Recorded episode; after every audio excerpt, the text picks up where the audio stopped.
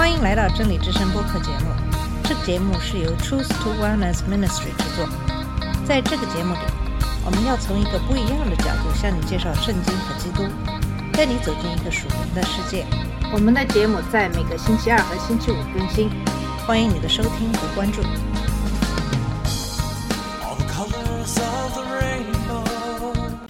你好，我是马军。在前几期节目中，给大家分享了一般的友谊，然后讨论了那些能成为亲密无间的好朋友的一些性格品质。我们看到，我们有亲密无间的朋友是神的设计，因为他创造了我们，是我们在生活中需要其他的人。当有金钱的人影响我们的时候，我们成熟的最好最快。我们也为别人做同样的事。我们需要在各种关系中根据需要互相教导、鼓励、安慰、训诫、责备、纠正和指导。这就是为什么没有朋友是非常危险的一件事情，与所有的健全的智慧相悖。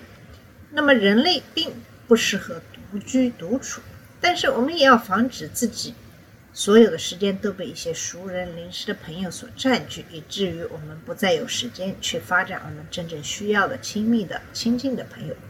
在当今的社交媒体泛滥的时代，我们要注意适当的使用社交媒体，以便我们的生活不被这些闲杂人等所淹没。我们需要把时间放在发展真正的朋友上。我们还要注意那些作为亲密朋友的人的性格品质，因为他们会影响我们自己。所以要避免那些被描述为公然的罪人、邪恶的人、不道德的人、愚昧的人、脾气暴躁的人、爱说闲话的人。那么，培养自己的性格，以便我们自己能成为一个真正的朋友，对周围的人产生金钱的影响。我们存在的目的呢，是为了荣耀神，而我们做到这一点的部分原因是帮助彼此变得像我们的主耶稣基督。我们要在谦卑、爱心和忠诚方面反映主。我们要成为能够保持朋友信任的人，同时也要诚实坦率地与他们交谈，甚至在必要的时候指出他们的不对的地方。我们要成为真正的朋友，爱神高于一切，致力于帮助他人与神同行，甚至不惜失去友谊。那么，在今天的节目继续给大家讨论关于友谊这个话题。这期节目主要是看箴言中有关邻居的内容。那么，你的邻居可能是你最好的亲密的朋友，也可能是一个熟人，也可能是你从没见过的人。我们前面说过，我们要小心，不要被一般的一些熟人占据过多的时间，以至于没有时间去发展亲密的友谊。但是，我们也不能忽视一些一般的朋友，因为如果我们要为主耶稣基督的事业对他们产生金钱的影响，我们确实需要在这些关系中投入一些思想和精力。箴言中有很多关于邻居的内容，因此会帮助我们在处理与这些人的关系时保持适当的平衡。那么，下面就来看一看真言中所说的这些邻居之间不应该做的事情，然后再看一看应该为邻居做什么。有一种邻居是邪恶的邻居。那么，由于我们生活在一个堕落的世界里，即使是被救赎的人，也在与罪恶做斗争。因此，箴言中强烈反对作恶的一些经文就是非常正常的，因为这是人类的自然倾向。在箴言二十一章十节说：“恶人的心乐人受祸，他也并不连续邻舍。”这里的恶人描述了那些性格与神相反的人，他们侵犯了他人的社会权利。邪恶在这里是善的道德反面，它是在神眼中不可接受的条件或行为。然而，不要认为恶人想做的恶是你能想象到的最令人发指的事情，因为对这种恶的表达是：这个恶人的眼睛不给他的邻居以恩惠，恩惠是指怜悯。恶人邪恶的根源是自私自利，对他人不加思考，没有同情心。对于恶人来说，邻居是可以利用甚至破坏的人，而不是可以帮助的人。恶人可能会用言语或行动来寻求对邻居的伤害。那么，在箴言二十五章十八节描述了诽谤带来的破坏，说作假见证陷害邻舍的，就是大棒，是利刀，是快剑，棍子、剑和利剑都是用来杀死对手的武器。至少违反第九条戒律的行为是对人品的暗杀。言语确实会造成伤害，它可以通过诋毁一个人的名誉来摧毁他的生活和家庭。那么，虚假的证人会在兄弟之间散布纷争，说谎话的人是奸诈的。然而，这种行为已经成为政治中的一种常态，因为每个团体都在努力获得权利并推进其议程。那么，当代的媒体为这种行为也提供了一些帮助，他们乐于重复谎言，甚至在符合他们的议程时制造自己的谎言，就像 Fox News 最近被开除的塔克·卡尔森一样。他明明知道是谎言，为了迎合他的听众的喜好，不惜不断重复谎言。最终的结果是导致 Fox News 跟诉讼者讲和，赔偿七点八亿。塔克·卡尔森也被 Fox News 开除。那么箴言中还有一些关于那些作证反对邻居的人的尖锐的观点。箴言二十四章二十八到二十九节说：“不可无辜做见证陷害邻舍，也不可用嘴欺骗人。”不可说人怎样待我，我也怎样待他，我必照他所行的报复他。这句谚语给出了三个指示：首先，除非有正当理由，否则不要做你邻居的证人，否则你就会与那些泄露秘密的流言蜚语、窃窃私语、说三道四的人为伍。那么，第二，不要做欺骗性的证人，因为这使你成为做假见证，违反了第九条诫命。那么，箴言十二章十七节说。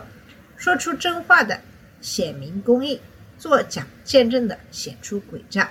箴言十九章五节警告说：做假见证的必不免受罚，吐出谎言的终不能逃脱。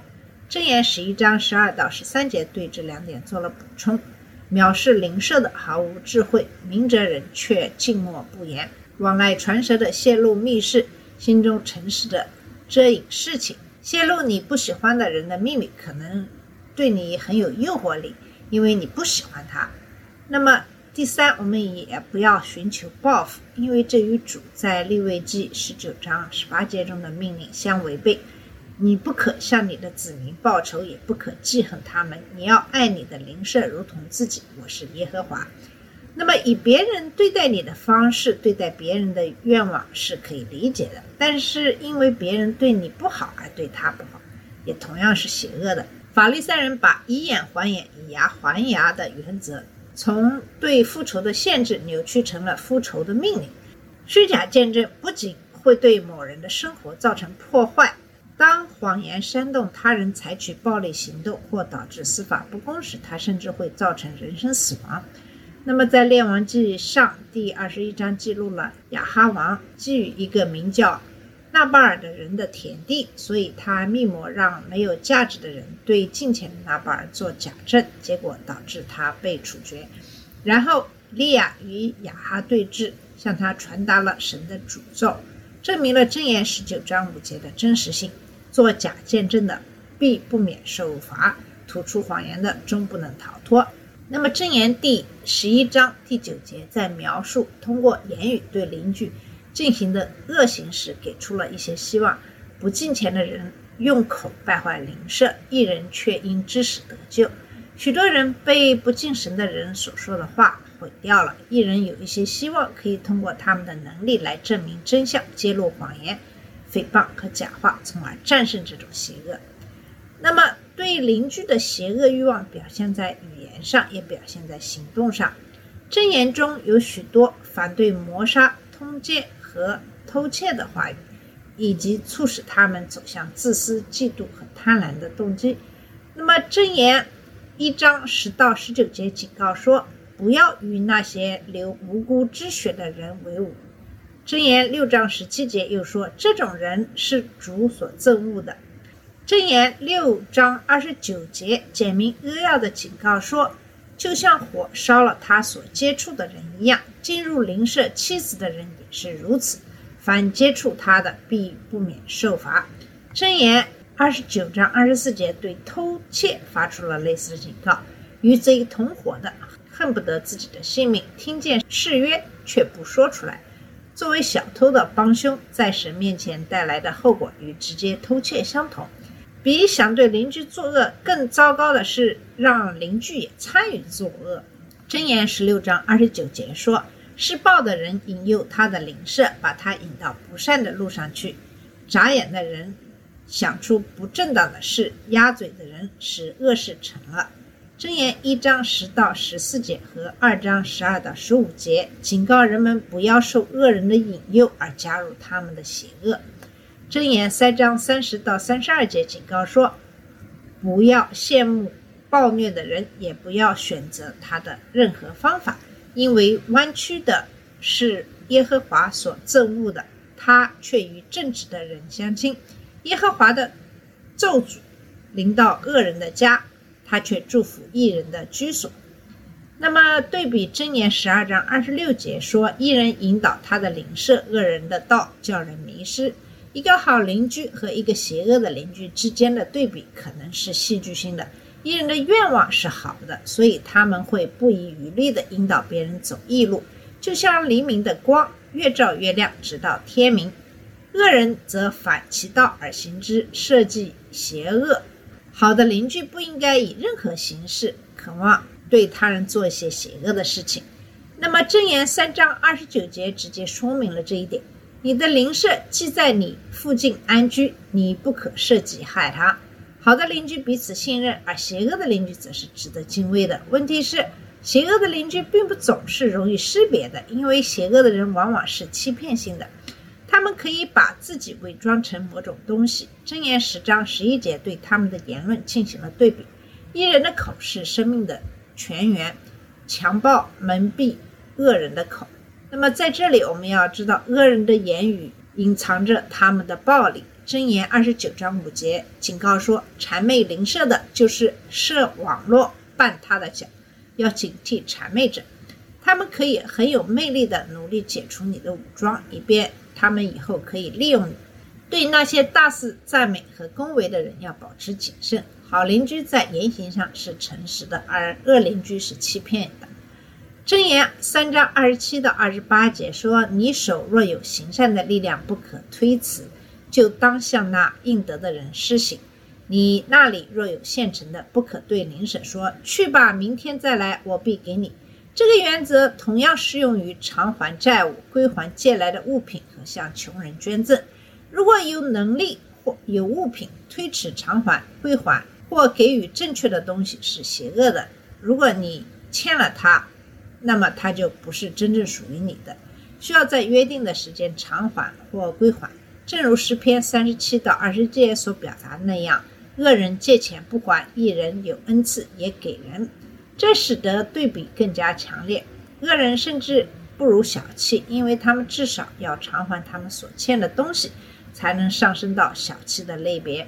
那么他们是盗贼，但依然是慷慨的。他们理解箴言十九章十七节所说的，也就是怜悯贫穷的，就是借给耶和华，他的善行耶和华必偿还。一个好的邻居也是周到的，注意了解别人的情况，实行行为礼貌。即使是与不同文化的人打交道，也是尊重礼仪。那些以智慧实践仁慈和真理的人，在神和人的面前会得到恩惠和好名声。箴言十三章十五节告诉我们：美好的聪明使人蒙恩，奸诈人的道路崎岖难行。箴言十四章九节补充说：愚妄人。犯罪以为戏耍，正直人互相喜悦。这与那些自私自利、期望每个人都能理解和适应他们的恶人形成了对比。那么，在箴言二十六章十八到十九节描述了这样的人：人欺凌邻舍，却说我岂不是戏耍吗？他就像疯狂的人，抛掷火把、利剑与杀人的兵器。也许他真的以为自己是在开玩笑。但至少这个玩笑是失败了，幽默感消失了，应该有一个道歉，而不是这样的一个蹩脚的借口。也有可能是因为做恶事对愚人来说就像运动，以及愚昧对缺乏理智的人来说是快乐的。这个欺骗性的笑话只是表达了这个人毫无意义的愚蠢。这种行为是危险的，可以成为广泛而严重的纷争的原因。那么好的邻居会小心翼翼地问过他们的生活。正言二十五章十六到十七节说：“你得了蜜吗？只可吃够而已，恐怕你过饱就呕吐出来。你的脚要少进邻舍的家，恐怕他厌烦你，恨恶你。一个好邻居知道什么时候该待在家里，什么时候该回家，而一个自私的人却麻木不仁，不会观察别人的感受。箴言二十七章十四节也描述了这样一个可怜的邻居：清晨起来大声给朋友祝福的，就算是诅咒他。有一些邻居是有爱心的。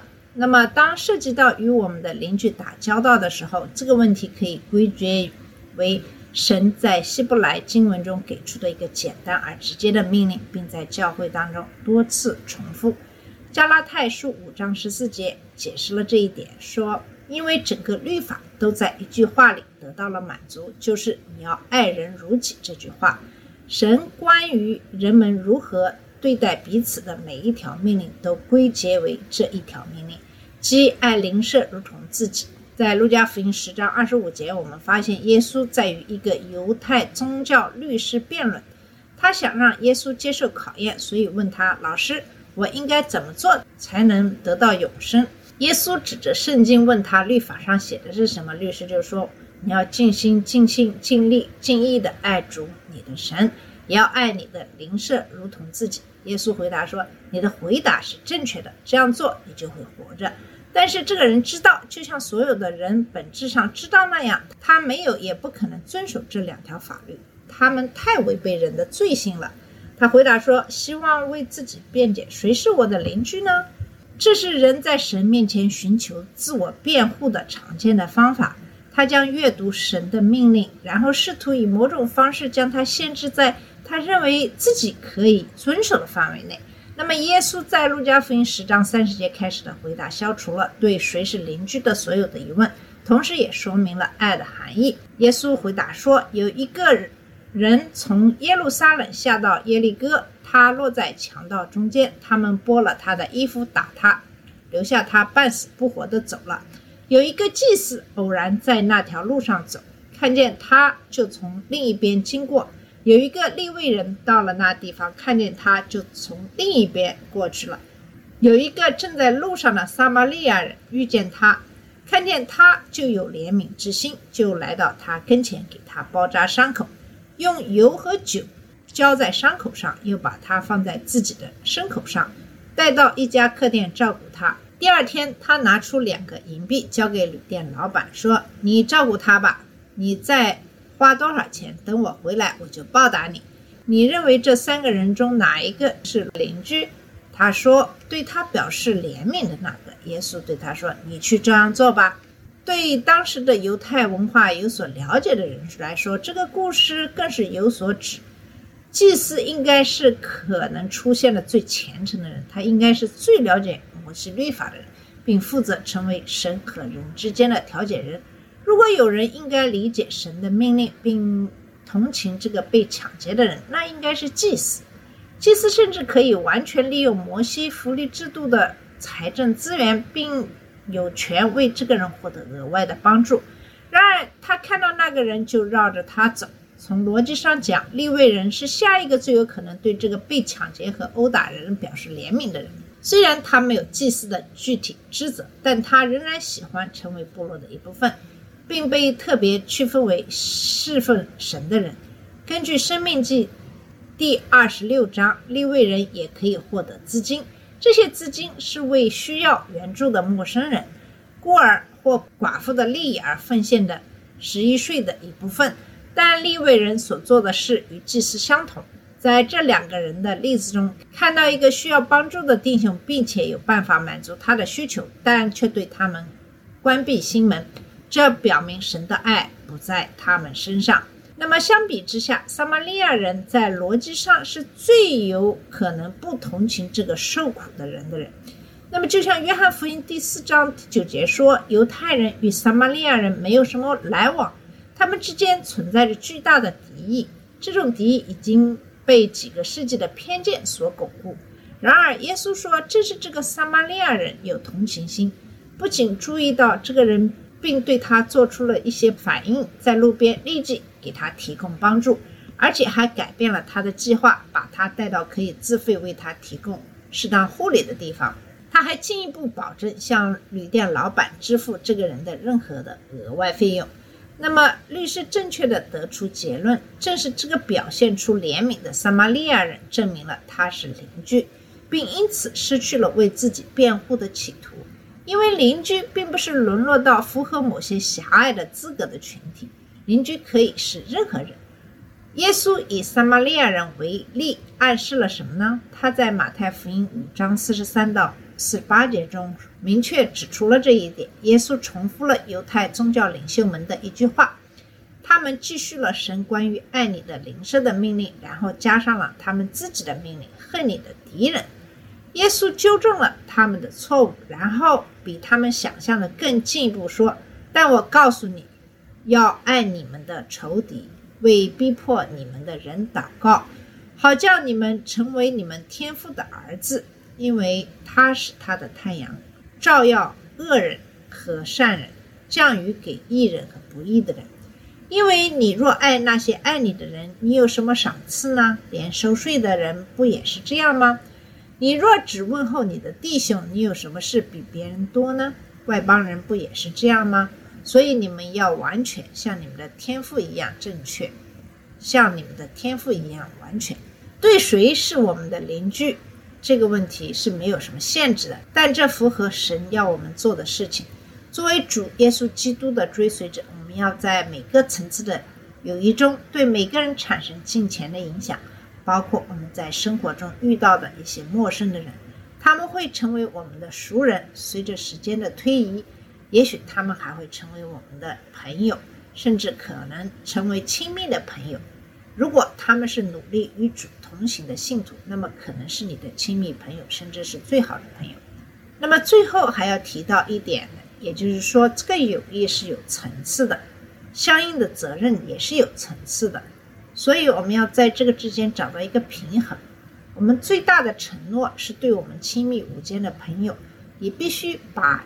在这个层次上影响你的人，限制在主耶稣基督的同门中，同时寻求成为那些非同门的影响。正是这种对彼此牺牲的爱的外在表现，将向所有人表明，我们确实是主耶稣基督的追随者。我们也将向其他人表达牺牲性的爱，但优先考虑的是对其他的信徒。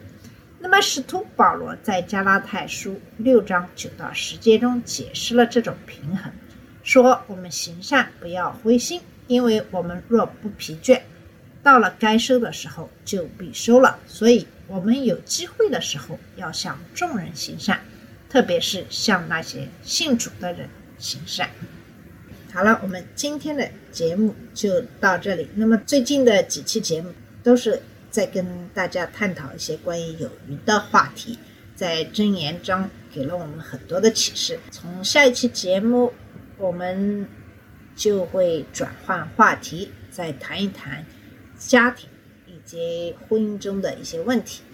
在箴言中也给了很多的一些有用的经文。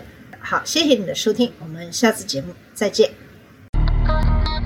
这里是真理之声播客节目。真理之声是 Truth to Wellness Ministry 旗下的一个节目，由 Truth to Wellness Ministry 制作和播出。如果你有什么想跟我们分享，请给我们发电子邮件，我们的邮箱地址是 truth to wellness at gmail dot com。你也可以直接去我们的网站 www dot truth to wellness dot com 浏览更多的信息。下次节目再见。All the colors of the